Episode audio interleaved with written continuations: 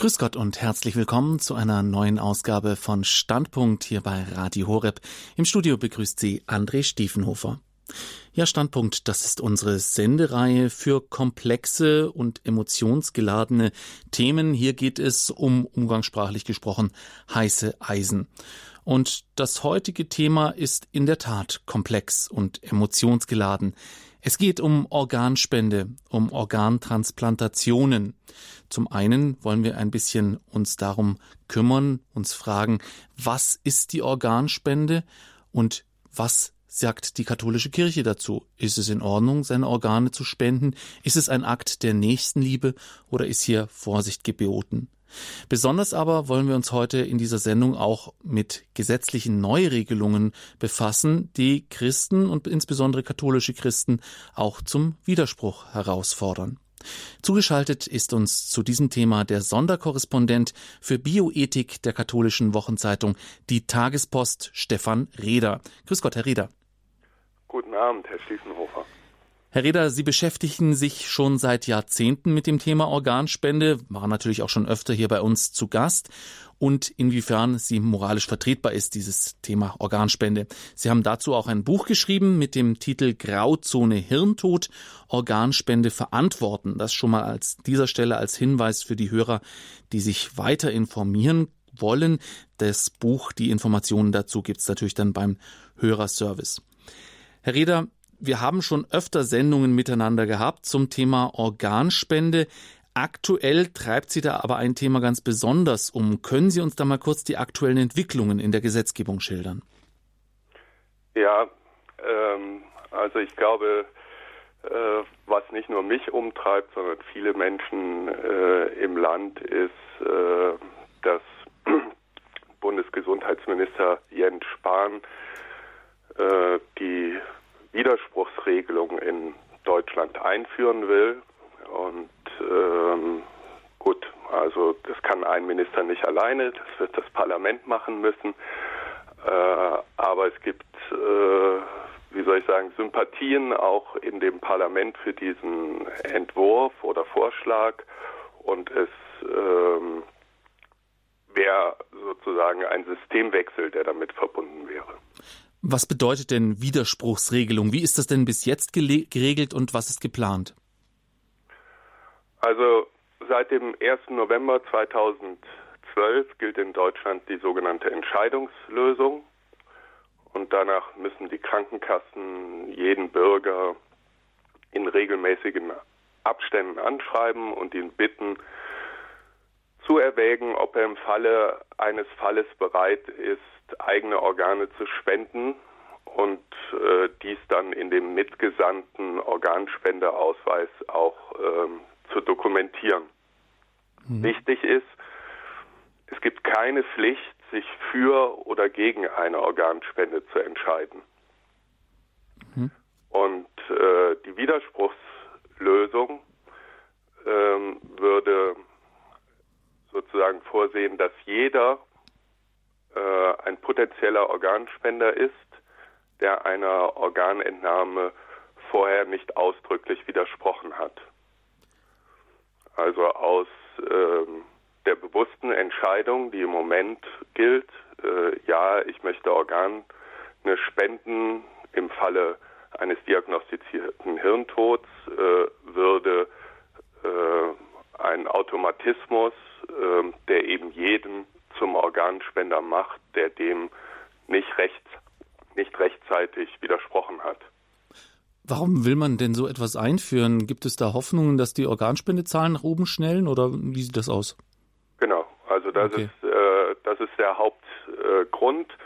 Äh, ähm, das ist ja jetzt auch eigentlich geht seit Jahren durch die Presse, dass von Jahr zu Jahr die Zahl der Organspender gesunken ist und damit auch ähm, die Zahl der gespendeten Organe sinkt.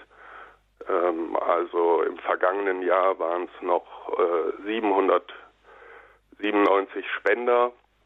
Das ist also laut äh, der Stiftung ähm, Deutsche Stiftung Organtransplantation der niedrigste Stand seit 20 Jahren gewesen. Mhm. Und ähm, das ist sicher der Hintergrund, dass man also davon ausgeht, wenn Leute widersprechen müssen, werden es einige nicht machen und äh, dann äh, wird es mehr Organe, äh, Organspender geben und damit mehr Organe geben. Äh, ich würde sagen, das ist, ähm, ist der Hauptgrund. Ein anderer Grund ist möglicherweise, dass äh, die Widerspruchslösung äh, bereits in 16 von 27 EU-Mitgliedstaaten gilt. Und wie sind da die Erfahrungen? Also gibt es dort dann mehr Organspenden durch die Widerspruchslösung? Ja, das ist interessant. Also es gibt eine Kieler äh, Studie, die sagt, äh, es gibt gar keine Korrelation zwischen der Einführung der Widerspruchsregelung und ähm, ähm, und der, der Zunahme äh, von Organen oder der Zunahme der Organspender. Also ähm, wenn man die Ergebnisse dieser Studie anguckt, dann sagen die zum Beispiel, weder in Schweden noch in Singapur hat die Einführung der Widerspruchslösung die Spenderrate verändert. In Brasilien, Bulgarien, Dänemark, Frankreich, Lettland, Luxemburg und Wales ist sie sogar nach Einführung der Widerspruchslösung gesunken.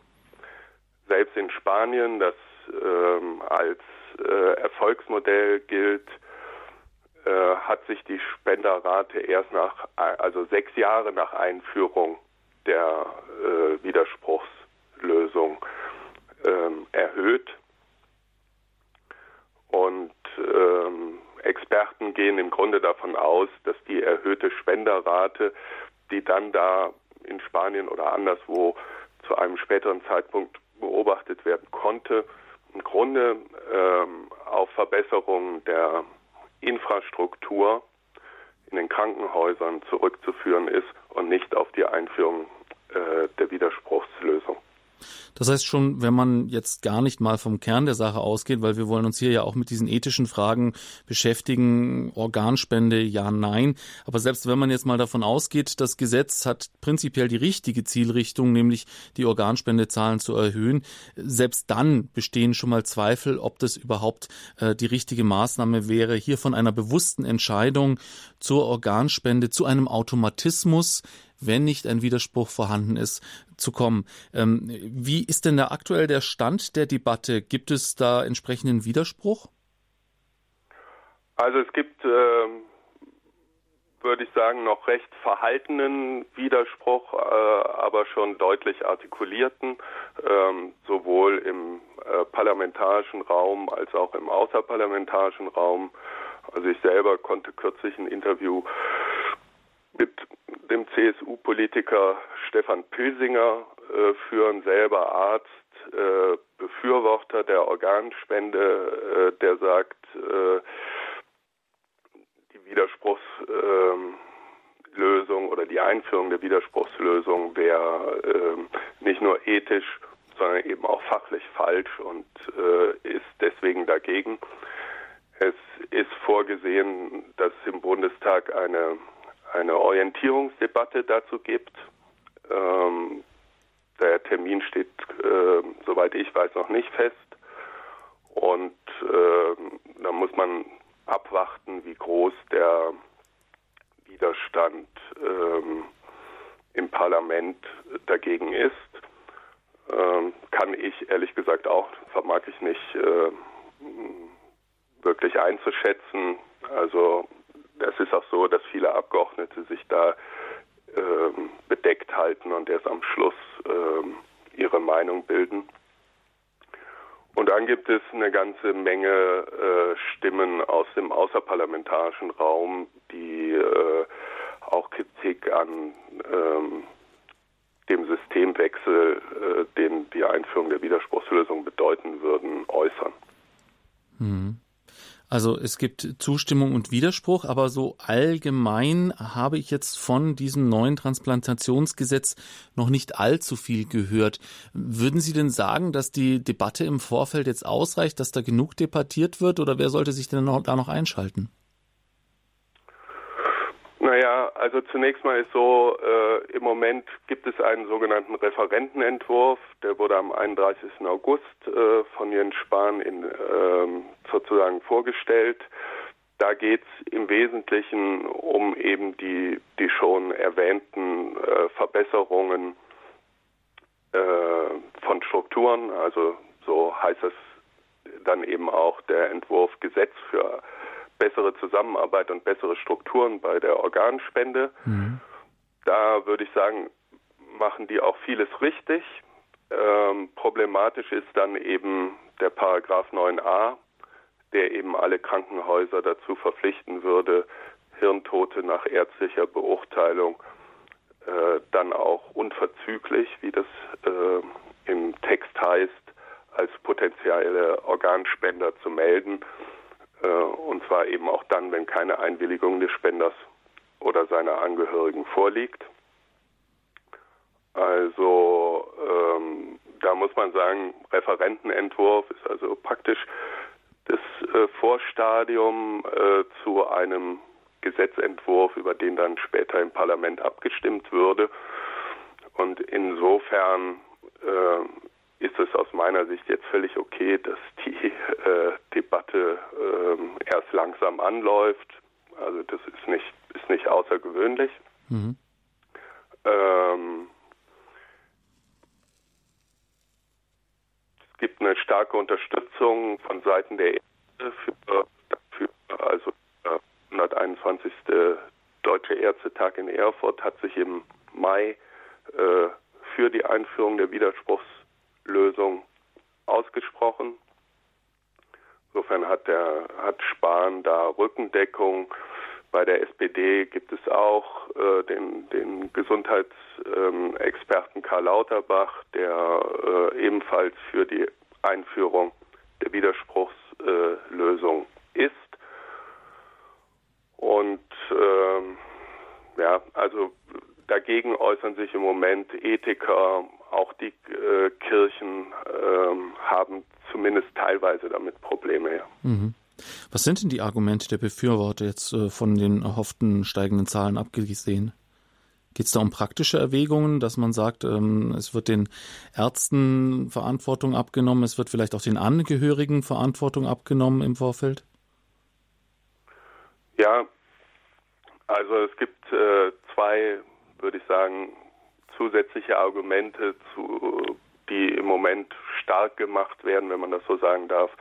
Ähm, das eine äh, Argument ist tatsächlich, äh, dass wenn wenn es keiner entscheidet, also so wie, wie wir es im Moment haben, eine Entscheidungslösung, bei der ich gebeten werde, mich zu entscheiden, aber mich nicht entscheiden muss, dann werden halt äh, äh, im Falle eines diagnostizierten Hirntods die Angehörigen des Betroffenen gefragt, ob sie äh, denjenigen eben zur Organspende freigeben.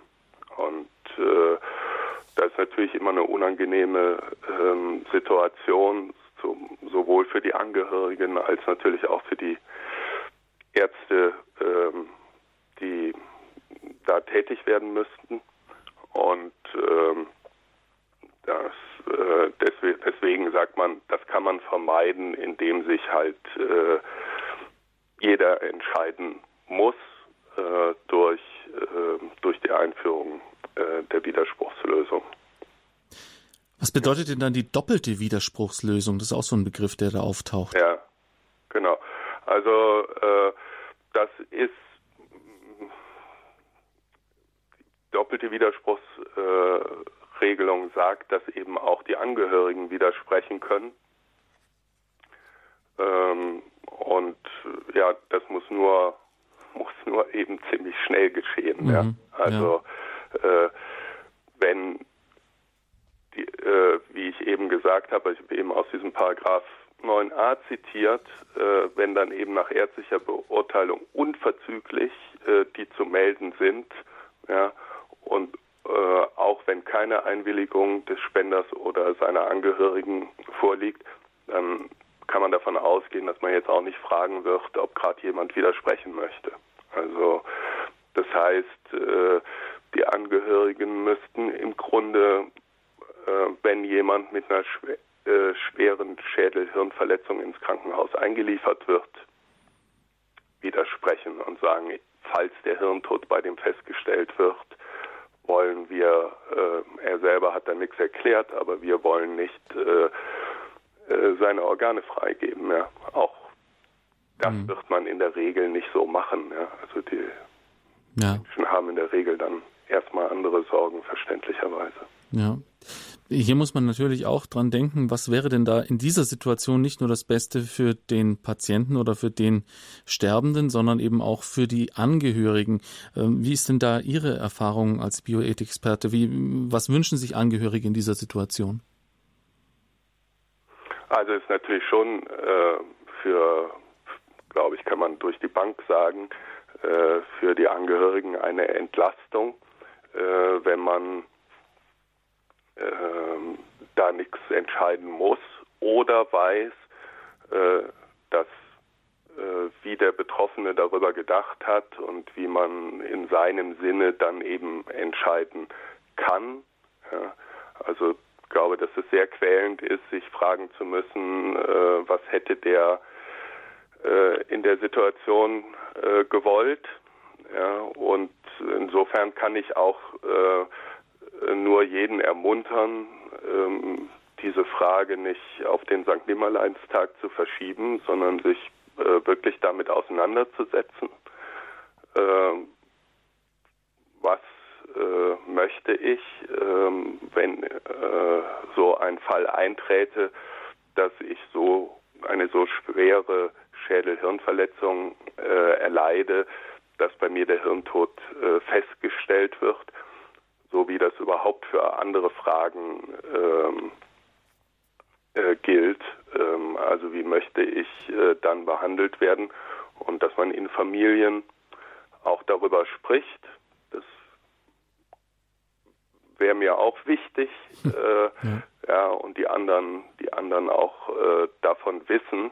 Aber ich glaube, das ist nochmal etwas ganz anderes, ja, äh, was hier wünschenswert ist ist etwas ganz anderes, als äh, ob der Staat das Recht hat, hm.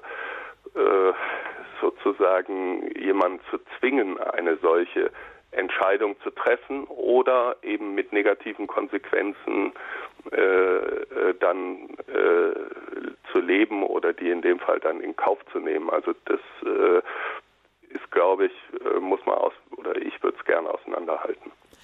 Ja, ich denke, es ist vor allem wichtig, hier rechtzeitig eine Debatte anzustoßen, wozu wir hier mit dieser Sendung auch einen kleinen Beitrag leisten wollen. Sie hören Radio Horeb mit der Sendereihe Standpunkt. Unser Thema heute Organtransplantation, eine ethische Herausforderung. Zugeschaltet ist als Experte der Sonderkorrespondent für Bioethik der katholischen Wochenzeitung Die Tagespost, Stefan Reder. Wir haben uns jetzt in den vergangenen Minuten ausführlich über das geplante Transplantationsgesetz 2019 äh, unterhalten, das vorsieht, dass man von der bisher vorgesehenen Organspende bewussten Entscheidung, der Organspendeausweis, wo es eben sowohl möglich ist zu sagen, jawohl, ich spende Organe nach meinem Hirntod oder auch äh, ganz klar anzukreuzen, nein, ich möchte das nicht. Von diesem Organspendeausweis plant der Gesetzgeber laut Referentenentwurf zurzeit wegzugehen, hin zu einem Automatismus. Man müsste dann also widersprechen wenn man ähm, seine Organe nicht spenden möchte. Das heißt, jeder, der nicht widerspricht, der wäre potenzieller Organspender. Das ist natürlich erstmal eine Frage der Kommunikation, der, eine Frage der Entscheidung, äh, inwieweit der Staat, der Gesetzgeber hier das äh, vorgeben kann. Eine andere Frage, die wir dann aber jeder selber auch klären muss, ist die Frage, will ich denn Organe spenden? Und Herr Reder, Sie haben es ja gerade auch schon angesprochen, das ist eine Frage, die man sich vielleicht nicht so gerne stellt, vor allem auch als junger Mensch nicht unbedingt sich stellt. Aber ich denke mal, viele, die Organspender dann später sind, sind ja junge Menschen, die dann auch ähm, durch einen entsprechenden Unfall oder durch eine Krankheit ähm, ihre Organe ähm, zur Verfügung geben können.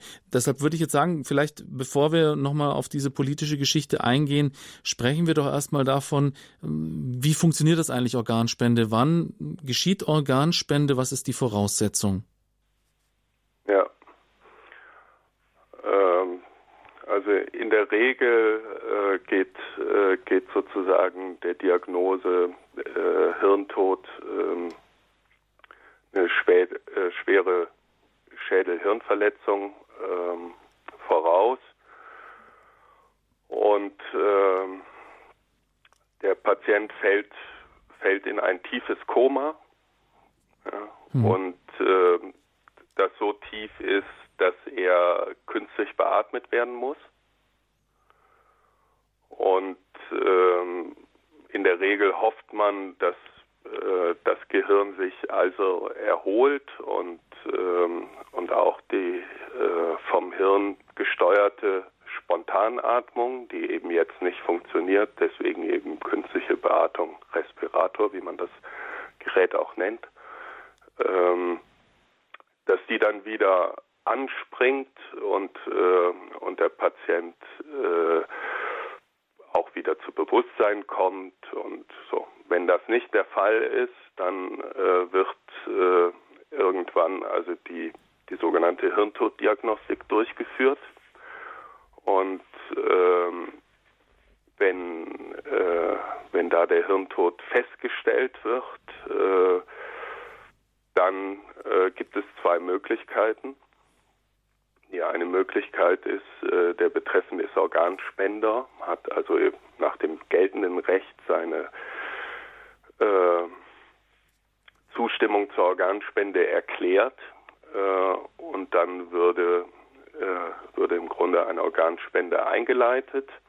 Und wenn der ähm, wenn er kein Organspender ist oder eben erklärt hat, äh, dass er eine Organspende ablehnt, dann würde das Beatmungsgerät ausgeschaltet und äh, der Mensch, ähm, ja, das ist eben die große Frage, ist er tot oder stirbt er jetzt? Äh, äh, da müssen wir dann vielleicht auch nochmal drauf kommen gleich. Mhm. Aber äh, wenn er kein Organspender ist, würde der äh, Respirator abgeschaltet, weil das eine Therapie ist, äh, die sozusagen begründungspflichtig ist mhm. und äh, mit der Diagnose Hirntod äh, ist man jedenfalls, wenn sie richtig gestellt wird, äh, eine Rückkehr in ein bewusstes äh, Leben ähm, nicht möglich, zumindest so wie der Hirntod in Deutschland definiert ist. Mhm. Also das vielleicht auch wichtig zu sagen, hier in Deutschland ähm, wird der Hirntod mit dem Gesamttod des Menschen gleichgesetzt. Das wird auch woanders gemacht, aber in Deutschland äh, äh, geht es da um den sogenannten Ganzhirntod. Äh, und das ist der, also was da festgestellt werden soll, ist äh, äh, der irreversible Verlust äh, sämtlicher Hirnfunktionen. Ähm, und gibt in anderen Ländern wird so der sogenannte Teilhirntod diagnostiziert. Ja, also es gibt über 30 Sets, was das Ganze ziemlich kompliziert macht. Ja, und wenn Sie nach dem einen äh, Set Hirntod diagnostiziert werden, sind Sie sicher tot. Hm. In dem einen Land, ja, und in dem anderen Land sind sie äh, mit derselben Untersuchung noch sicher am Leben. Mhm. Ja. Also das zeigt, äh, dass die Hirntoddiagnostik auch nicht ganz einfach ist und äh, deswegen auch aus meiner Sicht völlig zu Recht sehr umstritten. Mhm. Äh, wobei man eben sagen muss, also ähm, es gibt fast kein Land, ähm, das so hohe ähm, Kriterien da anlegt, wie, wie das in Deutschland der Fall ist. Hm, also haben wir hier sehr strenge Vorgaben.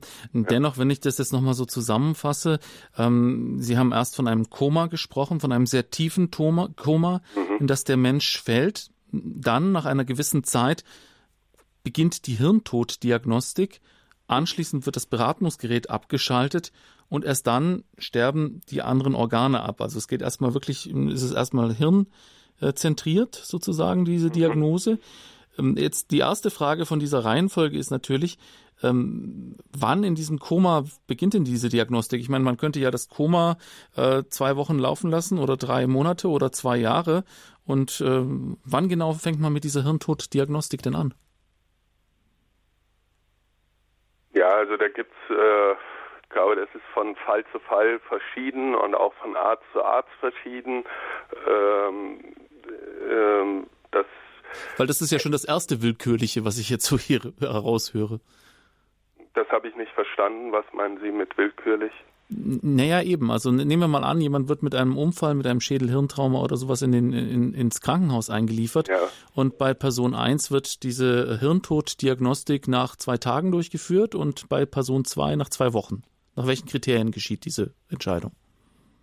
Ja gut, also glaube, dass äh, der, der Arzt macht sich ein, ein Bild von der äh, äh, von der Schwere des Falls und äh, und davon wird alles weitere abhängen. Aber mhm. das ist, ist glaube ich bei äh, bei jeder Diagnose so, also dass äh, der unterschiedliche Krankheitsverlauf eben äh, den Arzt zu unterschiedlichen äh, Handlungen äh, bringt ja, oder aus Sicht des Arztes dann eben auch unterschiedliche Handlungen notwendig sind. Und deswegen kann das durchaus sein, äh, wie Sie sagen, dass äh, bei dem einen Patienten äh, die Hirntoddiagnostik äh, früher und bei dem anderen äh, später durchgeführt wird.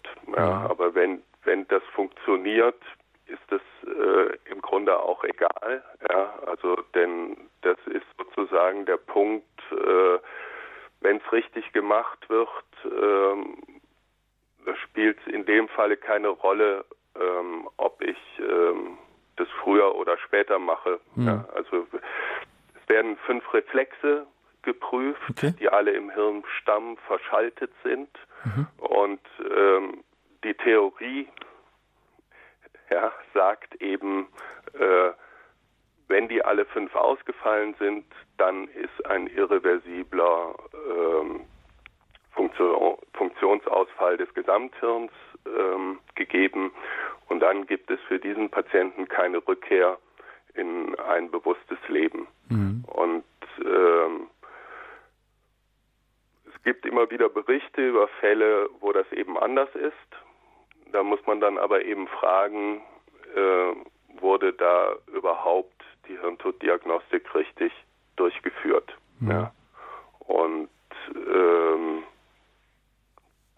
das muss man aber sagen, also das äh, ändert nichts daran. Also alle überall passieren Fehler, mhm. auch dabei wird, werden Fehler passieren. Äh, insofern ist das erstmal nichts, was gegen ähm, die Theorie als ähm, als solche spricht. Ja. Mhm. Was als Theorie ähm, äh, spricht, ist, es gibt einen US-amerikanischen Neurologen, D. Schumann ähm, aus Los Angeles, der früher ein ja, heftiger Befürworter der Hirntodtheorie war und inzwischen ein genauso heftiger Gegner der Hirntodtheorie ist. Mhm und äh, aus eigenen Beobachtungen äh, den, den Schluss gezogen hat, dass, äh, dass äh, die Gleichsetzung Hirntod gleich Tod äh, des Patienten eben äh, nicht, äh, ja, nicht standhält. Ja, also er hat einfach so viele Patienten beobachtet äh, bei denen das eben anders war, dass er sagt, äh, wer, wer so, sozusagen Hirntod diagnostiziert ist, ist nicht unbedingt ein Toter, sondern ähm, häufig ein Sterbender. Mhm. Okay. Also so wie das Ganze klingt für mich auch so, als ob diese Frage nach dem Hirntod tatsächlich so auch der Knackpunkt für viele ist, die jetzt sich jetzt fragen, soll ich meine Organe spenden, ja oder nein? Ist ja im Grunde die Frage, bin ich jetzt wirklich tot oder bin ich nicht wirklich tot?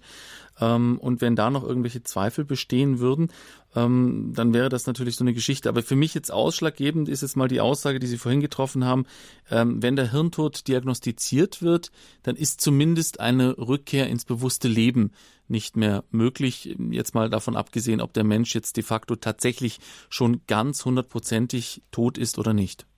Ja, also ich würde sagen, das gilt für Deutschland und den Ganzhirntod. Mhm. Also wenn der Ganzhirntod, äh, so wie er in Deutschland definiert ist, richtig diagnostiziert wird, dann ist unabhängig von der Frage, ob wir es jetzt mit einem Toten oder einem Sterbenden zu tun haben, ähm, ist jedenfalls für diesen Menschen die Rückkehr in ein äh, bewusstes Leben nicht möglich, äh, während das bei anderen Hirntoddefinitionen äh, in anderen Ländern ganz anders aussehen kann. Mhm. Und da kann es tatsächlich sein, dass äh, nach deren Definition jemand für Hirntod erklärt wurde, wenn dann die Organspende nicht vorgenommen wurde, aus irgendwelchen Gründen sich das Gehirn erholt, äh, dass so jemand äh, dann auch wieder sogar zurück in ein bewusstes äh, Leben kommt. Ja. Mhm. Also in dieser Sendung reden wir jetzt mal hauptsächlich über Deutschland und die Situation hier, äh, um das Ganze nicht noch komplizierter zu machen. Es ist sowieso ein recht komplexes Thema. Das bedeutet, nach dem Diagnostik des Hirntods hat man im Grunde zwei Möglichkeiten. Entweder das Beatmungsgerät wird ausgeschaltet. Ja. Äh, in diesem Moment ist auch dann ziemlich bald keine Organtransplantation mehr möglich, denn die Organe müssen frisch sein, müssen durchblutet sein, müssen mit Sauerstoff versorgt sein. Ja. Und der Mensch stirbt durch Abschaltung des Beatmungsgeräts. Oder man sagt, ich stimme einer Organtransplantation zu.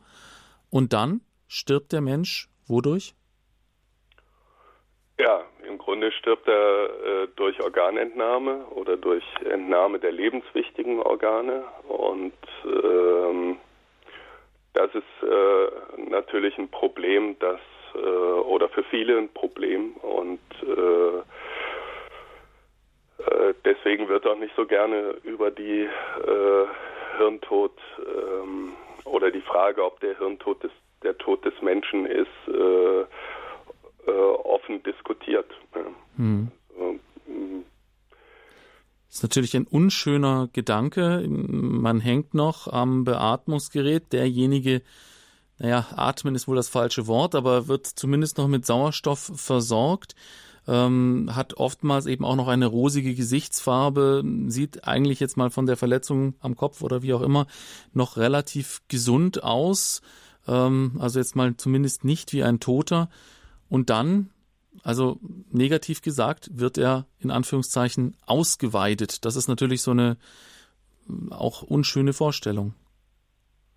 Ja, also es ist äh, eine unschöne Vorstellung für äh, ganz sicher, ja, die äh,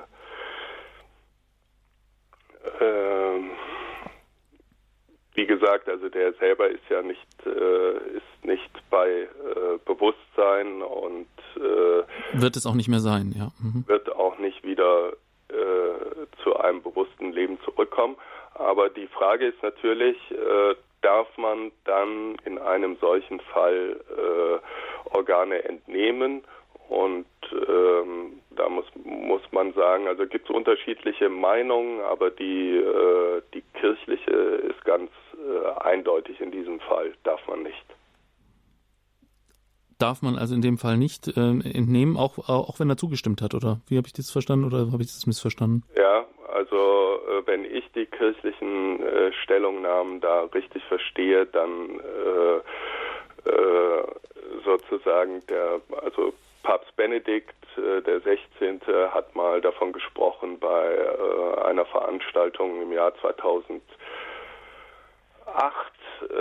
vor vor äh, Teilnehmern eines Kongresses der Päpstlichen Akademie für das Leben, äh, wo er die Organspende zunächst mal gelobt hat als eine besondere Form der Nächstenliebe. Ja. Und dann gesagt hat, was sind denn die Bedingungen, unter denen diese besondere Form der Nächstenliebe erwiesen und entgegengenommen werden kann. Und äh, dann hat er gesagt, also es ist äh, notwendig, daran zu erinnern, dass äh, die lebenswichtigen Organe ausschließlich ex cadavre, so hat er sich ausgedrückt, entnommen werden können. Ja. Und äh, das heißt äh, aus einer Leiche. Und äh, insofern äh, ein Sterbender ist keine Leiche, selbst wenn es keine Rückkehr mehr, also wenn, wenn der Point of No Return überschritten ist und keine Rückkehr in ein bewusstes Leben gibt. Ja, also man muss muss ja klar sich machen, die, äh, dieser die Intensivmedizin, also nicht nur das Beatmungsgerät, sondern auch sonst was an intensivmedizinischen Maßnahmen da äh, gemacht wird bei einem äh, Hirntoten. Ja. Ähm, die halten einen Sterbeprozess auf. Das mhm. heißt, äh, wäre das wäre das nicht, äh, würden diese Maßnahmen nicht ergriffen, würde der Mensch längst tot sein. Mhm. Er hat also, so kann man das sagen, seinen natürlichen Tod überlebt durch äh, die ähm, intensivmedizinischen Maßnahmen. Mhm. Aber das ändert natürlich nichts daran, äh, dass er in dem Moment, äh, wo er jetzt auf dem Operationstisch liegt, äh, kein Toter, keine Leiche äh, ist, äh, sondern eben ein Sterbender. Und in einem solchen Fall, so verstehe ich zumindest äh, die Einlassung da von Papst Benedikt, äh, dürfen die Organe nicht entnommen werden.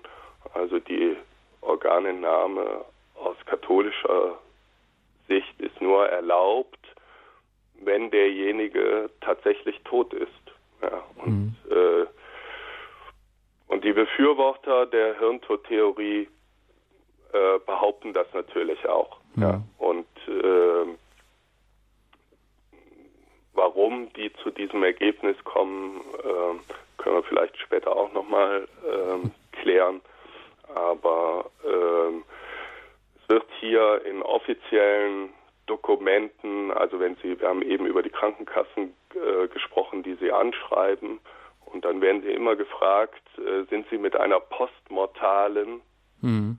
Organspende einverstanden? Also äh, für in dieser Lesart sind Sie bereits verstorben. Mhm. Ja?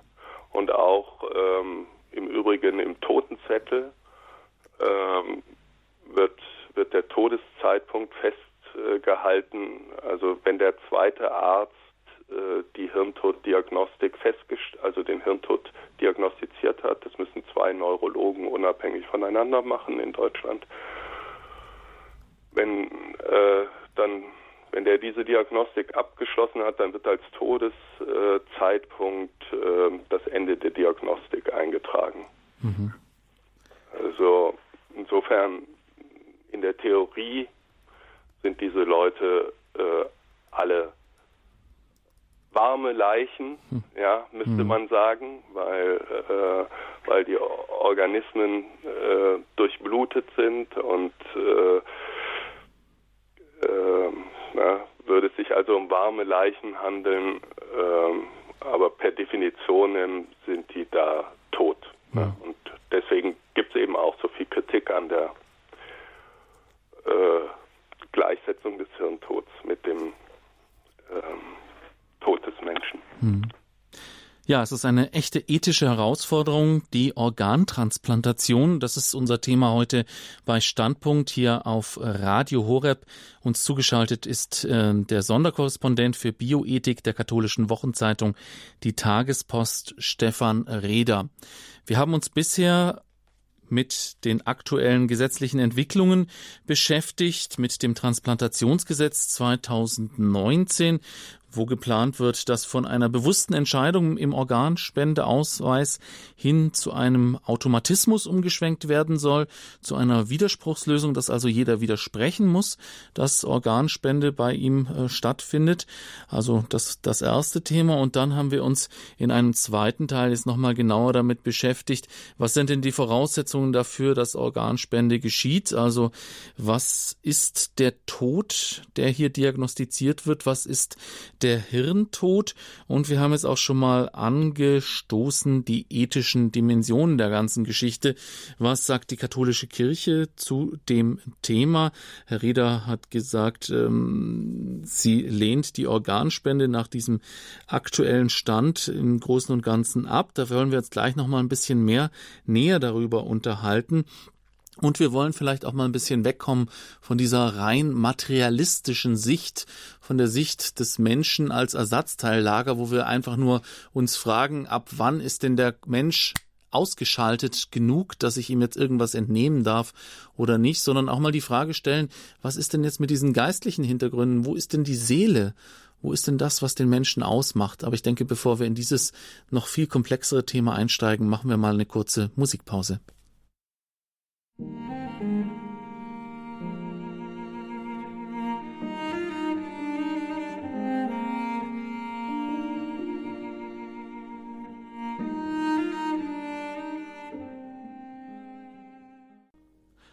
Organtransplantation, eine ethische Herausforderung. Unser Thema heute bei Standpunkt hier auf Radio Horeb. Sie hören uns bundesweit über Digitalradio DAB Plus und auch im Ausland sind uns viele Hörer zugeschaltet. Grüß Gott, herzlich willkommen, falls Sie jetzt erst einschalten. Ja, es ist ein wirklich sehr komplexes Thema, das Thema Organspende. Bei uns zu Gast ist dazu heute der Sonderkorrespondent für Bioethik der katholischen Wochenzeitung Die Tagespost, Stefan Reder. Wir haben uns in dieser Sendung um aktuelle ähm, gesetzliche Entwicklungen bemüht, haben die Hintergründe beleuchtet und haben uns gefragt, ähm, was sind denn aktuell die Voraussetzungen für eine Organspende und wie könnte es denn in Zukunft ähm, dazu äh, kommen. Aktuell ist geplant, von der bewussten Entscheidung hin zu einem Widerspruchslösung zu gelangen, also zu einem Automatismus, dem man widersprechen muss. Und wir haben uns gefragt, ähm, was ist denn der Hirntod, der da diagnostiziert wird? Und ähm, auch schon in die Richtung gefragt, wie steht denn die katholische Kirche dazu.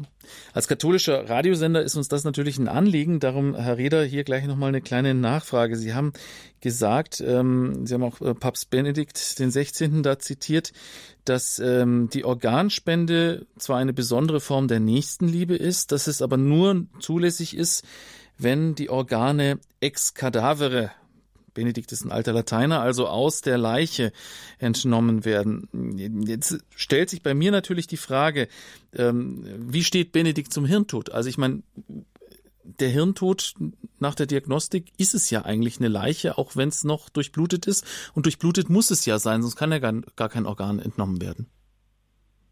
Ja, ja, also die Frage ist einfach, äh, kann der äh, in Deutschland jetzt mal diagnostizierte Hirntod mit dem äh, Tod äh, des Menschen gleichgesetzt werden? Mhm. Wenn ja, dann ist äh, ähm, auch für Papst Benedikt äh, die Organentnahme entlaub, erlaubt, ja, und äh, äh, die Organspende eine Form der Nächstenliebe. Mhm. Ja, und wenn nein, äh, dann eben nicht. Ja, also äh, der Papst äh, hat gesagt, dass die Achtung vor äh, dem Leben des Spenders das Hauptkriterium ist, so dass die Organentnahme nur im Fall seines tatsächlichen Todes erlaubt ist. Hm. Also man kann, kann ganz einfach sagen, ist der Hirntod der Tod des Menschen, dann ist äh, dann tötet im Übrigen ja auch kein äh, Transplantationsmediziner durch Ent, äh, äh, von Organen einen Menschen, denn einen Toten kann man nicht töten. Ja, toter geht's halt nicht. Ja. Ähm, also ich kann nur einen Sterbenden töten. Mhm. Und, äh, und deswegen ist äh, die Frage aus meiner Sicht auch völlig entscheidend, äh, kann der Hirntod mit dem äh, Tod des Menschen gleichgesetzt werden? Wenn ja, ist Organspende ethisch gesehen überhaupt kein Problem? Wenn doch, ähm, geht's nicht. Ja. Mhm. Und äh, ähm, und da muss man sagen, da gibt es aber unterschiedliche Sensibilitäten je nachdem, ähm, wohin man da schaut. Also wenn Sie die deutschen Bischöfe fragen, haben die kein Problem damit, dass äh, der Hirntod äh, der Tod des Menschen ist. Wenn Sie die Päpste fragen, äh, sieht es äh, etwas anders aus. Also auch, äh, auch schon ähm, Johannes Paul II. hat da Zweifel geäußert. Ähm, und äh, man muss natürlich sagen, äh, äh,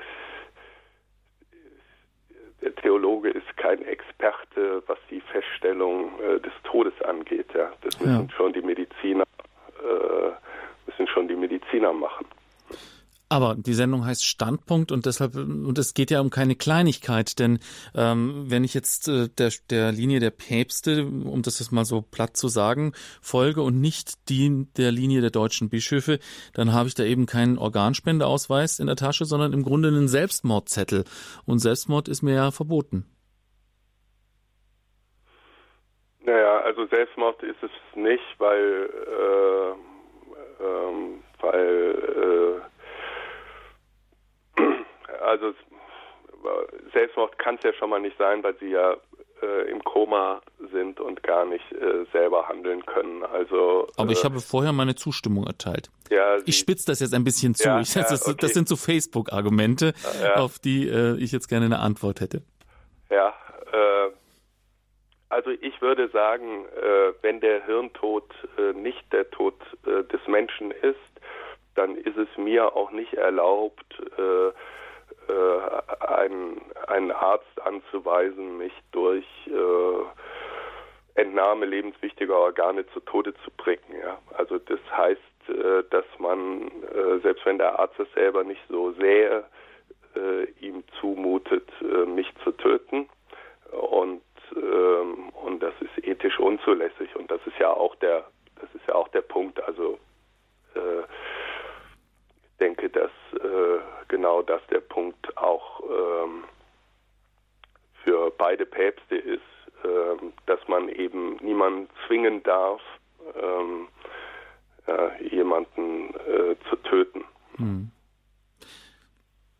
Gut, es ist die, die, eine Geschichte ist, wenn wir das jetzt ganz rein materialistisch sehen, ähm, aber auf der anderen Seite sollten wir als Christen ja auch noch so ein bisschen die geistliche Perspektive im Blick behalten. Und da finde ich dieses Argument der Nächstenliebe dann doch äh, recht schlagend, wenn ich weiß, dass ich in einer Situation bin, in der ich nicht mehr zurückkomme und ähm, mein Organ könnte ein anderes Menschenleben retten, dann finde ich das jetzt ein sehr schlagendes Argument zu sagen, hier lebensverlängernde Maßnahmen, denn nur darum geht es ist ja, ich, wie Sie vorhin schon gesagt haben, mein Tod ist ja nur aufgehalten worden durch die Technik. Ähm, und dem zuzustimmen, äh, hätte ich jetzt irgendwie rein aus, aus diesem Standpunkt, weil, ähm, naja, in der, in, der, in der katholischen Geschichte ist ja auch öfter der, der Körper nicht allzu gut weggekommen. Ich glaube, äh, wer war es? Der ähm, heilige Franz von Assisi hat ihn Bruder Esel genannt und noch irgendwelche anderen äh, katholischen Heilige, mir fällt jetzt gerade nicht ein, wer hat ihn, glaube ich, als Madensack bezeichnet. Also insofern, wenn man das jetzt nicht aus dem, aus dem heutigen Wellness-Aspekt sieht, so ja, mein Körper und das ist das Tollste und so weiter, ähm, dann müsste man sich doch eigentlich überlegen, ähm, Hauptsache, ich kann noch was Gutes mit diesem Körper tun, wenn ich selber jetzt schon mal nicht äh, zurückkomme. Ähm, aber ich, ich höre bei Ihnen auch so heraus, dass auch Sie so diese Zweifel an dem Hirntod haben. Äh, hängt das vielleicht noch äh, mit anderen Informationen zusammen? So eben zum Beispiel, ob noch was, doch noch was mit dem Menschen geschieht, auch wenn er da tot da liegt, in Anführungszeichen? Ja, also äh, muss sagen, ich bin erstmal bin ich kein Theologe, zweitens äh, sagt die Wissenschaft relativ wenig über über den Begriff der der Seele, ja und mhm. äh, wenn man es äh, philosophisch äh, sieht, äh, das Konzept der Seele äh, als das Prinzip ähm, oder das, was lebendig macht, ja, was den den Organismus belebt, äh, dann, dann würde ich sagen, also tot ist man, wenn ähm, äh, sich die Seele vom Leib getrennt hat. Mhm. Äh, und äh, ja, wann weiß ich das? Ja, also sicher weiß ich das erst, äh, wenn die sogenannten sicheren Todeszeichen mhm. auftreten. Das ist, sind Totenflecke, äh, Leichenstarre.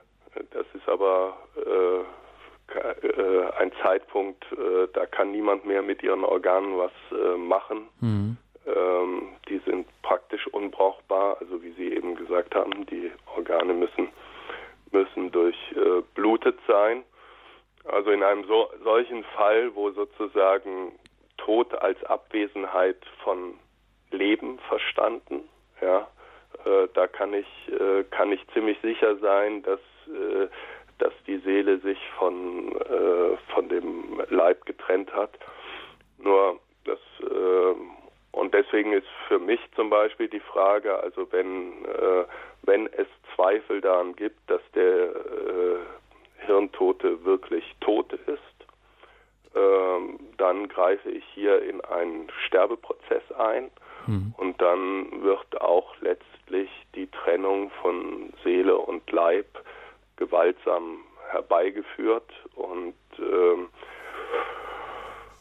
äh, da hätte ich ein ernstes Problem mit und ob das dann auch unter, äh, unter diesem Gesichtspunkt dann als Akt der Nächstenliebe verstanden werden könnte, ähm, das äh, würde ich dann auch mal in Zweifel ziehen wollen. Also ich glaube, dass auch die Definition ähm, der Organspende als besondere Form der Nächstenliebe, wie Papst Benedikt zum Beispiel, Papst Benedikt der 16. sich ausgedrückt hat, äh, daran gekoppelt ist, ähm, dass äh, derjenige halt äh, tot ist und nicht nur ein Sterbender, äh, für den es keine Rückkehr in ein bewusstes Leben gibt. Hm, das setzt es also sozusagen voraus. Organtransplantation, eine ethische Herausforderung, heute unser Thema bei Radio Horeb. Liebe Zuhörer, Sie hören es. Es ist ein sehr kontroverses Thema. Kontrovers nicht nur was die Standpunkte der deutschen Bischöfe und des Vatikan angeht, kontrovers auch diskutiert unter Ärzten und wahrscheinlich auch unter Theologen. Uns würde interessieren, was ist Ihre Meinung zu dem Thema oder haben Sie Fragen an unseren Experten Stefan Reder, Sonderkorrespondent für Bioethik der katholischen Wochenzeitung Die Tagespost. Beteiligen Sie sich ruhig an der Diskussion unter der Telefonnummer 089 517 008 008 erreichen Sie uns 089 517 008 008 und wenn Sie von außerhalb von Deutschland anrufen, die 0049 89 517 008 008. Und damit Sie Zeit haben, uns zu erreichen, machen wir nochmal eine kleine Musikpause.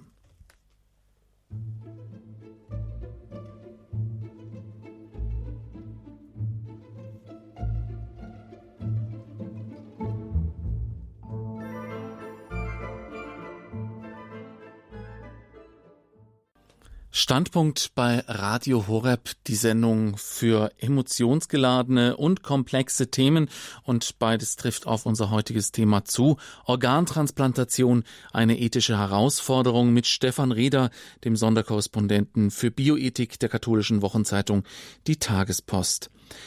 Ja, jetzt haben wir uns lange zu zweit unterhalten. Jetzt wollen wir doch hören, was Sie, liebe Zuhörer, zu diesem Thema zu sagen haben. Rufen Sie an unter der 089 517 008 008.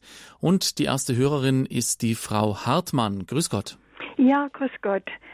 Also, ich wollte was zu dem Hirntod sagen. Bitte. Also wissenschaftlich ist der Hirntod nicht bewiesen. Es ist eine Festlegung Deswegen ist auch von Land zu Land unterschiedlich. Man wollte einfach damit den Tod des Menschen voraus, also vorausschieben, damit man äh, die Organe entnehmen kann. Also Hirntod ist für mich nicht tot. Es gibt eine ganze Reihe von Beweisen, wo sogenannte Hirntote äh, nicht äh, also wieder zum Bewusstsein gekommen aus sind. Aus Deutschland oder aus anderen Ländern? Ja, auch aus Deutschland, mhm, auch okay. aus Deutschland. Ja, also das ist eine ganz sehr umstrittene Sache. Das ist also wirklich extra, ich würde mal fast sagen, extra kreiert worden, damit man von Lebenden also die Organe entnehmen kann. Was man auch un unbedingt unterscheiden muss bei den Organen. Es gibt die paarigen Organe und es gibt die unpaarigen Organe. Paarige Organe sind Leber, äh, Entschuldigung, Niere und hm. Lunge. Und wenn man davon was spendet, wenn man an den Steinmeier denkt, den Bundespräsident, der hat seiner ja. Frau eine Niere gespendet, da kann der Spender weiterleben. Haben Sie recht. Das ist, so ein Thema, das wir gar nicht gestriffen haben jetzt. Ja. Das ist so ein Thema, das wir gar nicht gestriffen haben. Ja. Wir gingen jetzt einfach von den ja, unpaarigen aus. Das ist ganz aus, wichtig, hm. um die Organe zu unterscheiden. Bei unpaarigen Organen wie das Herz, da stirbt der Mensch, der kann nicht hm. weiterleben. Und ich kann auch nur von Nächstenliebe sprechen, wenn der Spender auch weiterleben kann. Und wenn der Spender nicht weiterleben kann, dann ist es kein Akt der, der Nächstenliebe oder der Solidarität oder sowas. Mhm. Das ist unbedingt ganz wichtig zu sagen, zu trennen. Äh, aber Frau Hartmann, wie würden ja. Sie denn dann den Tod definieren, also wenn es nicht der Hirntod ist? Der Hirntod ist in meinen Augen nicht tot. Ja, ja, aber wie würden Sie denn dann den Tod definieren, nachdem noch eine Organspende möglich ist? Das gibt's nicht. Gibt's nicht. Okay. Gibt's nicht. Hm. Gibt's einfach nicht. Und auch in, in, in dem äh, Spendeausweis steht da drin postmortale Spende. Das ist nicht das nur stimmt, eine ja. Irreführung, das ist einfach mhm. falsch. Nach dem Le Organen aus einem Leichnam kann man nicht verpflanzen. Das geht einfach nicht. Danke, Frau Hartmann, für Ihre ja. Meinung. Das ist ja. Meinungsäußerung darf jetzt hier sein. Herr Reder, wenn Sie dazu auch vielleicht noch ein paar Worte sagen. Herr Reder, hallo? Oh, ich glaube, wir haben den Herrn Reder verloren. Nee, da ist er wieder. Hallo, grüße ja, Sie. Ich, ja, ich habe alles mitgehört. Sehr also, gut. Ähm, nein, ich bin erstmal dankbar für die äh, Unterscheidung äh, äh, äh paarig, unpaarig. Ich habe äh, ich habe eigentlich mit dem Begriff ähm, lebenswichtiger Organe, ja, Entnahme lebenswichtiger Organe, ist eine andere Form, äh, diese Unterscheidung äh, ins Wort zu heben, weil ähm, natürlich die Niere eben, weil es zweite gibt, eben kein lebenswichtiges Organ ist, was das Herz, äh, das eben nur einmal da ist, dann eben schon ist. Ähm, also, aber das ist nochmal wichtig, äh, fand ich, dass das, äh, dass das gesagt wird.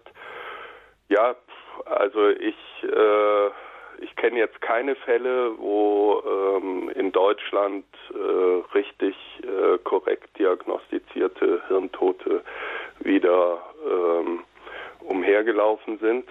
Ähm, aber ähm, wie gesagt, also ich glaube, dass man äh, das Zweifel, dass die Gleichsetzung ähm, des Hirntodes ähm, mit dem Tod äh, des Menschen ähm, dass das korrekt ist, ähm, dass das also nicht nur äh, nicht nur erlaubt sein muss, sondern dass die äh, dass die so sind, äh, dass man denen echt nachgehen müsste. Und bisher ist das nicht widerlegt worden.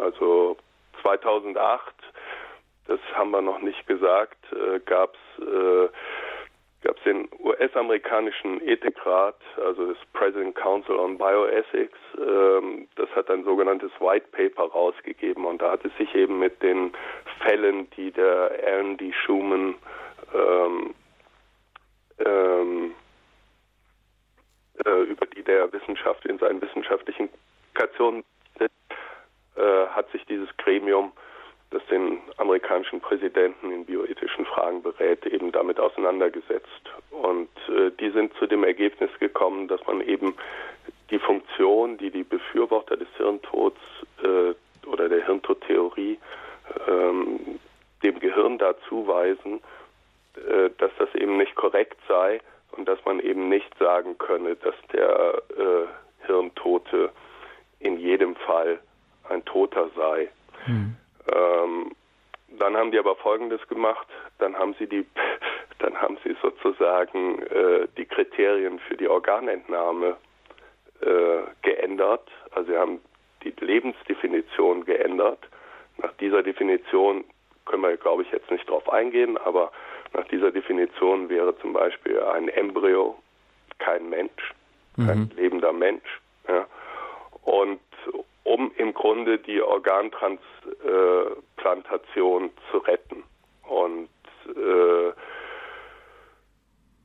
und da muss ich sagen, dass das ist etwas, was sicher auch in der deutschen Diskussion unterschwellig eine Rolle spielt, also die sogenannte Dead Donor Rule, ja, dass ähm, wem Organe entnommen werden, lebenswichtige Organe entnommen werden, äh, tot sein muss. Ja, das ist die Definition. Äh, und dass Leute davor Angst haben, auch zu Recht, wie ich finde, ja, ähm, dass die aufgegeben werden könnte, weil man eben dann wahrscheinlich nicht bereit ist zu sagen, ähm, ja, wenn der Hirntod nicht der Tod des Menschen ist, darf ich keine Organe entnehmen, sondern es so deswegen das amerikanische Modell gerade eher in diese Richtung geht, dass eben diese Dead Donor Rule aufgeweicht wird und man dann hingeht und sagt, ja, aber wir als Gesellschaft, wir brauchen Organe und die können ja gar nichts mehr damit machen. Aber der andere, der jetzt hier sonst stirbt, der kann mit diesem Organ weiterleben. Also geben wir das dem. Und ähm, ja, und davor kann man mit Recht Angst haben. Und ich würde auch nicht ausschließen wollen, dass äh, das letztlich in so eine Richtung läuft. Hm. Also ich denke mal, hier muss man auf jeden Fall wachsam sein, dass zumindest der Standard, den wir haben, gehalten wird und dass das nicht noch weiter aufgeweicht wird. Vielen Dank für die erste Hörerin. Jetzt ist die Frau Hoffmann aus Hamburg in der Leitung. Grüße Sie. Hallo. Hallo, Frau Hoffmann. Ja, grüß Gott. Grüße Herr Reder, herzlichen Dank. Also ich bin sowieso immer erstaunt, wo Sie Ihr subtiles Wissen her haben in all diesen Fragen der Bioethik. Und da bin ich sehr dankbar. Ich wüsste nicht, wo wir uns sonst als in der Tagespost informieren können, wie jetzt auch in der letzten Nummer zur Leihmutterschaft. Aber ich bin erstaunt, dass Sie nicht diesen Begriff Justified Killing bringen, was diese Amerikaner äh, eben für die Definition der Erlaubtheit äh, dieser Organentnahme äh, geprägt haben.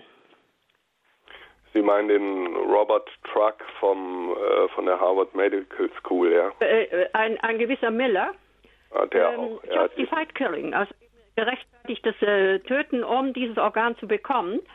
Und ähm, es ist ja schön, dass Sie sich auf die deutsche Situation ähm, beschränken, aber Sie kennen ja auch die Bücher von Professor Waldstein oder dieser Dr. Roy, die also auch Erfahrungen haben mit Menschen, die eben schon zur Transplantation vorgesehen waren und mhm. nach einer ähm, äh, besonderen Therapie äh, wieder voll lebens- äh, und einsatzfähig waren. Also nur zur Klarstellung, wir haben uns nur auf Deutschland bezogen, damit wir jetzt nicht, nicht hier über verschiedene Standards reden, aber jetzt in der Diskussion können wir natürlich auch gerne äh, über andere Länder Verstehe. reden. Ja. Mhm. Ja, also nur äh, für uns ist nicht uninteressant, dass die Österreicher eben schon diese Widerspruchslösung haben. Wenn äh, ich also so alt wie ich bin, äh, ist es nicht unbedingt die Frage, aber äh, wenn ich in Österreich in eine solche Situation komme, bin ich eben also wirklich ein potenzieller, äh, auch ungefragter Organspender. Ja, also das Und wir sind ja viel unterwegs. Das, das also wir Germans. Das ist sowieso so. Also äh, das kann man aber auch nicht ändern. Also deswegen kann ich auch nur sagen, äh, man soll sich frühzeitig mit der Frage, wie stehe ich zur Organspende ähm, äh, und wie möchte ich das für mich regeln, auseinandersetzen, weil das tatsächlich so ist. Also wenn Sie in ein Land, äh, in einem Land schwer verunglücken, ähm, das die Widerspruchsregelung eingeführt haben, hat und Sie haben nichts erklärt, und haben keinen Organspenderausweis, in dem zum Beispiel ja auch angekreuzt werden kann, ich bin kein Organspender, dann ähm, wird bei, würde, wenn bei Ihnen äh, der Hirntod festgestellt wird, äh, dann eben nach dem dortig geltenden Gesetz verfahren und dann äh, würde die Widerspruchsregelung oder Lösung, wie sie auch genannt wird, äh, dann eben greifen. Also mhm. das ist ein Grund mehr, ähm, sich damit auseinanderzusetzen. Ja, und was das äh, Justify Killing angeht, äh, ist äh, also das gerechtfertigte Töten, ähm, das ist eben, was ich eben angesprochen habe, das Fallen der Dead Donor Rule, also dass man eben nur Totenorgane entnehmen werden das, äh, darf. Das ist eben die, äh, die andere Seite. Also wenn ähm, es gibt eben auch Leute, die, äh, soll ich sagen, äh, Befürworter der Organspende sind, aber eben äh, die Hirntodtheorie für, für falsch halten und dann eben nicht die Konsequenz daraus ziehen, wie das eben die katholische Kirche täte, ähm, dann darf man eben keine Organe entnehmen, sondern die sagen, ja, dann darf ich trotzdem Organe entnehmen, ähm, weil die können nichts mehr damit machen, aber jemand anders schon. Mhm, das ist so. Ähm, ein anderer ethischer Standard, ja. Also ja. auch ein sehr materialistischer. Also dass man dann wirklich so ein Ersatzteillager ist und dann im Grunde eine Abwägung, also vielleicht ähnlich wie man es in, in anderen äh, Fällen vor Gericht hat, dass man sagt, welches, äh, welches Gut ist jetzt höher zu bewerten. Also sozusagen das Gut dieses Menschen, der vielleicht nicht wiederkommt oder dieses Gut dieses Menschen, der das Organ braucht. Und wir äh, würden dann natürlich sagen, also immer zunächst derjenige, der äh, in Gefahr läuft, jetzt hier sein Organ zu verlieren. Aber das kann dann natürlich vor äh, unterschiedlichen Gerichten dann auch anders geurteilt werden. Ja, ich glaube, es ist äh, tatsächlich eine Frage des Menschenbildes. Ja. ja. Also ähm, wenn wenn ich sozusagen personales Menschenbild habe, äh, dann ähm, gehe ich damit anders um, als wenn wenn sozusagen ähm, es um Funktionen geht. Ja. ja. Und der eine kann die Funktion äh, nicht mehr wahrnehmen, aber der äh, der nächste oder der der Patient auf der Warteliste äh, könnte eben äh, in Anführungsstrichen wieder funktionieren, wenn ihm äh, ein Organ äh, transplantiert würde. Also so wird so wird äh, äh, gedacht. Ja. Mm, argumentiert. Ähm, in dem Zusammenhang vielleicht noch die Frage einer Hörerin, die jetzt nicht auf Sendung gehen wollte, die wollte wissen, ist denn die Schmerzempfindung im Sterbeverlauf geklärt? Können Sie dazu was sagen oder ist das schwer äh, zu sagen? Ja, also das ist, äh, ist eine spannende Frage. Ähm, kann ich, ich kann, kann eigentlich sagen, es ist, äh, gibt da unterschiedliche Theorien ja, und äh, geklärt ist, glaube ich, nicht. Ähm, also äh, es ist ja so, wenn äh, in dem Stadium der Bewusstlosigkeit, also das ist äh, die fünfte äh, Komastufe, also das tiefste Koma, da gibt es eigentlich äh, kein Schmerzempfinden. Ja, mhm. aber das, was, äh, was jedenfalls gemessen wird, ist bei, ähm, wenn der, wenn der Schnitt äh, gesetzt wird, also äh, um die Organe zu entnehmen, ähm, dann äh, hat man gemessen, dass also das äh, Stresshormon ansteigt. Mhm. Und ähm, na, also ich äh, dann wird wird immer äh, wird immer gesagt äh, von Kritikern der Hirntodtheorie, äh, zu denen ich mich auch rechnen würde, aber ich würde das äh, Argument mir nicht zu eigen machen wollen. Ähm, ja, die äh, werden alle narkotisiert, damit sie nichts mitkriegen. Mhm. Ja, also ich würde sagen, ja, die werden narkotisiert, aber nicht, äh, äh, damit sie nichts mitkriegen, weil da geht man von aus, dass sie nichts mitkriegen in diesem mhm. Zustand des Komas sondern die werden narkotisiert, weil es eben rückenmarksgesteuerte Reflexe gibt, mhm. ja, die dazu führen können, äh, dass, äh, dass also ähm, zum Beispiel sich ein Arm äh, da bewegt, ja, mhm. Und äh, die Gefahr, dass dann also äh, der, der, der Chirurg, der die Organe entnimmt, diese verletzt, ja, und die dadurch unbrauchbar werden, ähm, die ist halt so hoch, dass man äh, zur Muskelentspannung äh, im Grunde äh, den nochmal ähm, eine Narkose setzt, aber nicht, mhm. weil, äh, weil, die, äh, weil die Ärzte ähm, da jetzt glauben, sie haben jemanden bei Bewusstsein oder jemand, der Schmerzen empfinden kann. Also ich muss sagen, da gibt es einen Teil an, an der Debatte, die mir nicht gefällt oder so, wie sie geführt wird, mhm. äh, von Teilen äh, der Hirntodkritiker, äh, wo eben äh, den Ärzten unterstellt wird, ähm, sie wüssten, dass sie da äh, Leute im Grunde durch Organentnahme äh, zu Tode bringen. Mhm. Also da kann ich, äh, kann ich sagen, ich habe mich mit vielen Ärzten unterhalten, ähm, dass ähm, glaubt so keiner von denen, die es machen. Ja. Hm, ja. Dennoch auch das wieder eine Information, die man vielleicht nicht so auf Anhieb äh, sofort bei der ersten Recherche mitbekommt mit dieser Narkotisierung. Darum ist es auch wichtig, da vielleicht den Hintergrund zu kennen. Wir haben noch einige Hörer in der Leitung. Wir schauen, dass wir vielleicht noch ein paar dran nehmen können. Als nächstes ist die Frau Müller aus Mindelheim dran. Grüße Sie. Hallo. Ja, hallo. Ich hätte eine Frage. Bis zu welchem Alter laufen wir denn Gefahr, dass wir ausgeweitet werden? äh, wir sind jetzt über 60 beide, der Mann und ich, äh, kann man unsere Organe denn dann noch brauchen? Und äh, wir haben auch in der Patientenverfügung, das wäre praktisch die zweite Frage, dass wir keine lebensverlängernden Maßnahmen haben wollen, keine Beatmung, kein, äh, diese, diese ganze Folge da. Ähm, dann fallen wir ja eigentlich automatisch schon raus aus dieser ganzen Spenden, Organspenden-Sache. Äh, und Außerdem der Organspendeausweis, äh, den manche oder den ja viele mit sich tragen oder einige mit sich tragen, da steht ganz klar nach meinem Tod. Hm. Ich bin aber ja nicht ganz tot. Ich meine, es sind jetzt ein bisschen drei Fragen, aber es ja. hängt ja alles zusammen. Also ich denke, die dritte haben wir auch schon teilweise so, ja. jetzt nicht geklärt, aber zumindest behandelt, weil ähm, mhm. das ist ja genau die mhm. Frage. Also, äh, ja. aber das wurde jetzt ja schon ein paar Mal auch gesagt, okay, dass es im Organspendeausweis eigentlich drin steht. Ja. Aber interessante Dann Nachfragen, Herr Reder, Altersgrenze.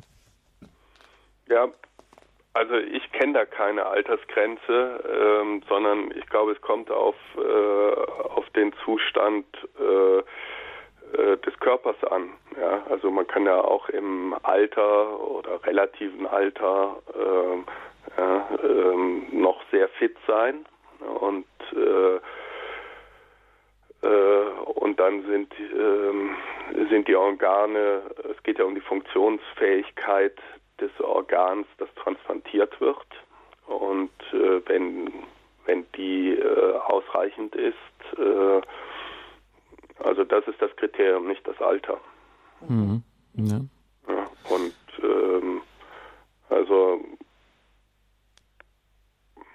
und wenn die Patientenverfügung jetzt keine lebensverlängernden Maßnahmen zulässt, dann dürfen sie das auch automatisch gar nicht machen.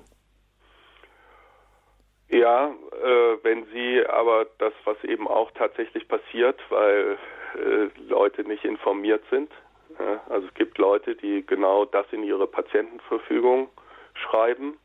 Äh, ich möchte keine lebensverlängernde Maßnahme oder sogar äh, ich möchte nicht an Schläuche. Ja, mhm. Und äh, dann aber einen Organspenderausweis haben, in dem steht, ich bin Organspender. Mhm.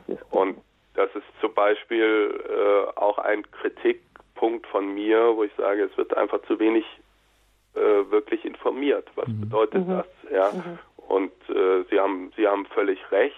Äh, theoretisch würde bedeuten, Sie lehnen lebensverlängernde Maßnahmen ab, dass sie eben auch nicht als Organspender in Frage kommen. Okay. Nach der jetzigen Regelung. Wenn die mhm. Widerspruchsregelung ähm, gilt, würde ich sagen, nützt ihnen das nichts.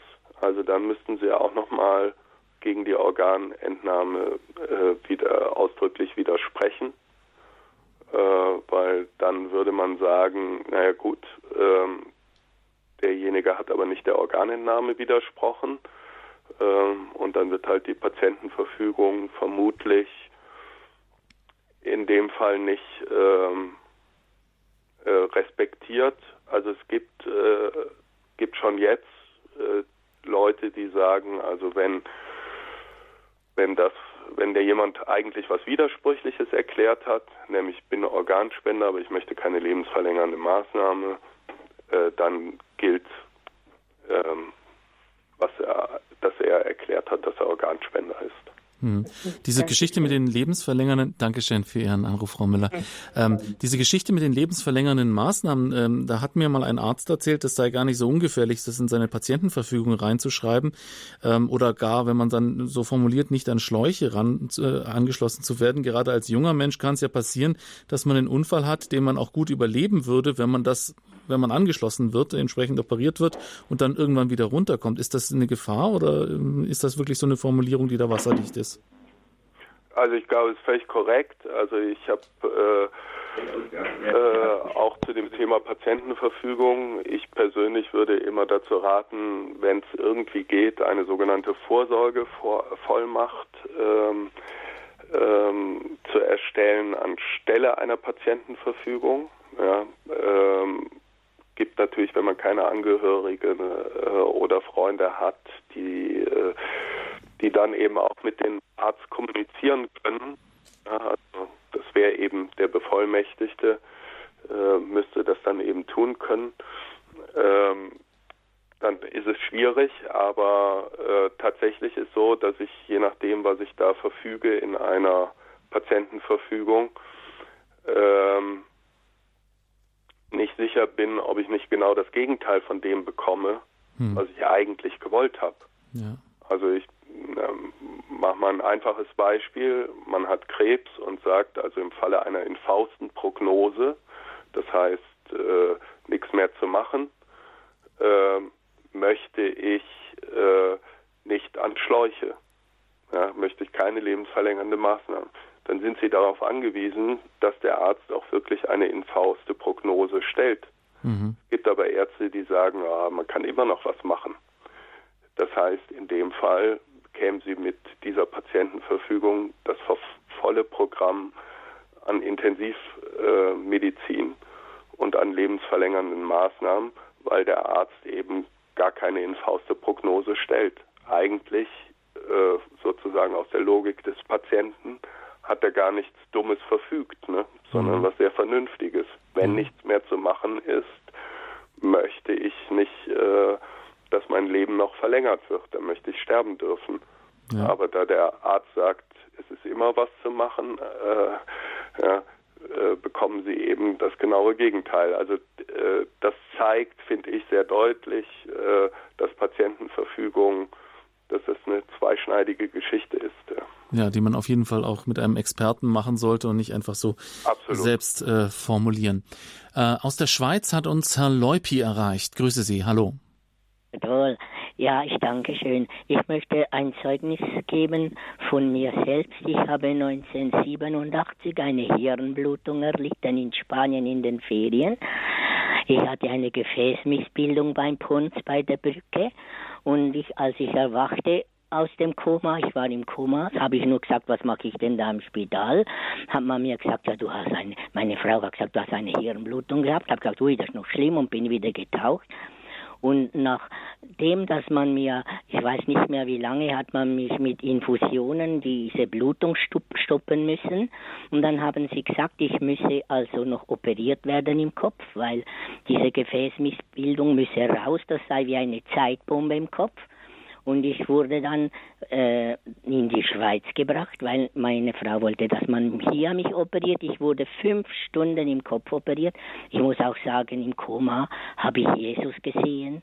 Also vorher war ich kein Christ und nachher wusste ich, er lebt. Und, und ich hatte das Gedächtnis verloren, viele, viele Jahre. Also viele Menschen dachten, bei mir sei Hopfen und Malz verloren. Auch ich selbst dachte das. Und ich wurde dann beim Fratel Cosimo unten in, in Kalabrien, Madonna dello Scoglio, dort wurde ich am Gedächtnis geheilt. Also quasi, ich bin ein unmöglicher Fall, der aber in den Händen Christi doch zum Leben mm, gebracht wurde oder behalten wurde. Und ich will nur sagen den Menschen, dass es eben nicht immer einfach alles Schluss und fertig ist und dass man nicht einfach jemanden so aufgeben kann. So. Mhm. Ja. Danke, Leupi, für das ist ein wunderbares Zeugnis, das eben auch zeigt, dass es nicht nur um Materie geht, sondern dass da auch noch eine geistliche Ebene ja. eine Rolle spielt. Vielen und die Dank. Menschen, meine Freunde, dachten alle, ich sei jetzt verrückt geworden, weil ich nur noch von Jesus sprach. Aber mhm. er hat wirklich mein Leben mir geschenkt wieder. Ja, niemand ja. weiß, was da vor sich geht. Ähm, ist dann wahrscheinlich auch bei verschiedenen Menschen eine ganz unterschiedliche Erfahrung. Dankeschön. Ja, danke euch auch vielmal für eure Sendung. Auf Wiederhören. Dankeschön. Danke. Wiederhören. Segen. Als nächstes haben wir noch Frau Herwig aus Köln in der Leitung. Grüße Sie. Ja, grüß Gott.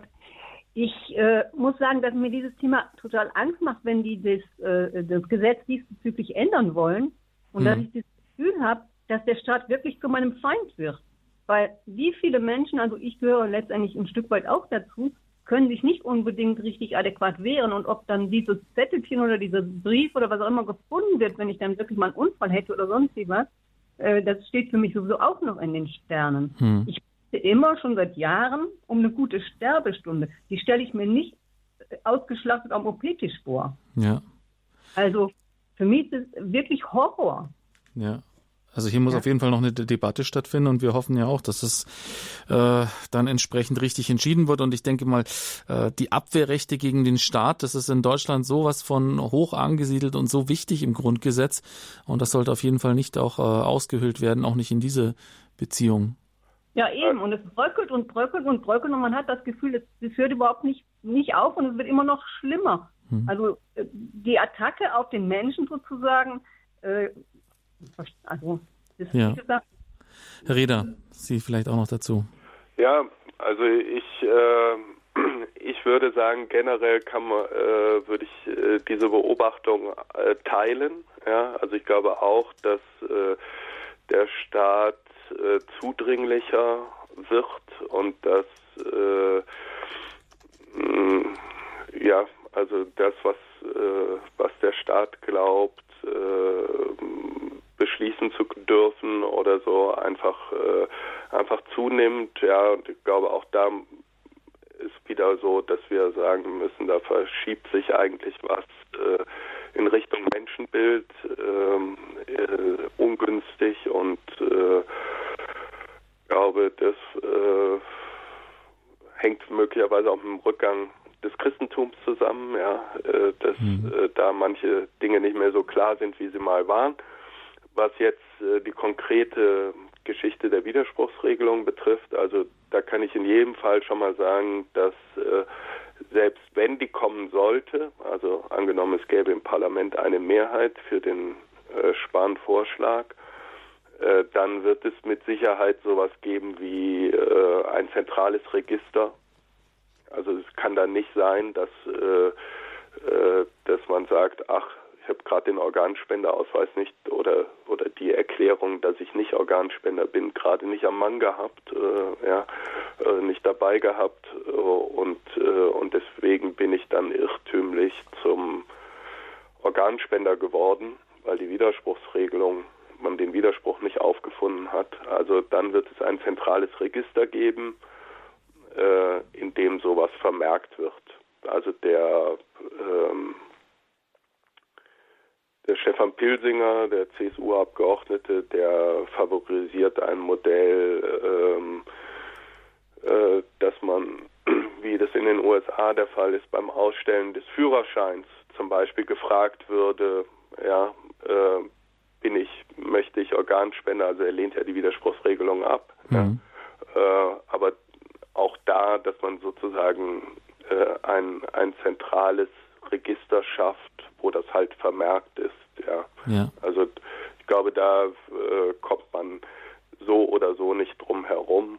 Und äh, also da muss jetzt, glaube ich, jetzt keiner Sorgen machen, ähm, äh, dass da man fälschlich ähm, zum Organspender gemacht würde. Ja, aber es ist auf jeden Fall gut, dass man die Debatte beobachtet, dass man auch schaut, wie äußert sich welcher Politiker ähm, zu dem Thema, ähm, dass man dort auch äh, ja als Wähler, als Bürger sich beteiligt und ähm, damit das auch wohlinformiert geschieht, ähm, gibt es Sendungen wie diese Standpunkt bei Radio Horeb heute zum Thema Organtransplantation, eine ethische Herausforderung. Dass die Zeit ist fortgeschritten. Wir äh, müssen langsam Schluss machen mit der Sendung. Herr Reda, vielen Dank für Ihre kompetenten Einschätzungen. Äh, Stefan Reda ist äh, Sonderkorrespondent für Bioethik der katholischen Wochenzeitung Die Tagespost, auch ein ähm, umfangreicher Kooperationspartner von Radio Horeb. Eine Abonnement können wir Ihnen nur sehr empfehlen, wenn Sie sich über diese Themen ähm, näher informieren wollen. Ebenfalls empfehlen können wir Ihnen das Buch von Herrn Reder, Grauzone Hirntod, Organspende verantworten, heißt es. Nähere Informationen hat unser Hörerservice. Vielen Dank für das Gespräch, Herr Reder. Ja, gerne. Ja, liebe Zuhörer, wenn Sie sich diese Sendung, die sehr komplex war, nochmal anhören wollen, dann können Sie das tun, entweder in unserem Podcast auf www.horeb.org oder ganz einfach in der Radio Horeb App auf Ihrem Smartphone kostenlos herunterladen und gehaltvolle Sendungen wie diese regelmäßig nachhören. Sie können sich natürlich auch den klassischen Mitschnitt dieser Sendung bei unserem CD-Dienst bestellen. Bei uns geht es nun in etwa zehn Minuten weiter mit der Komplett, dem Nachtgebet der Kirche. Nehmen wir dieses wichtige Thema, dieses politische Anliegen auch mit ins Gebet. Schön, dass Sie mit dabei waren. Es verabschiedet sich für heute von Ihnen André Stiefenhofer.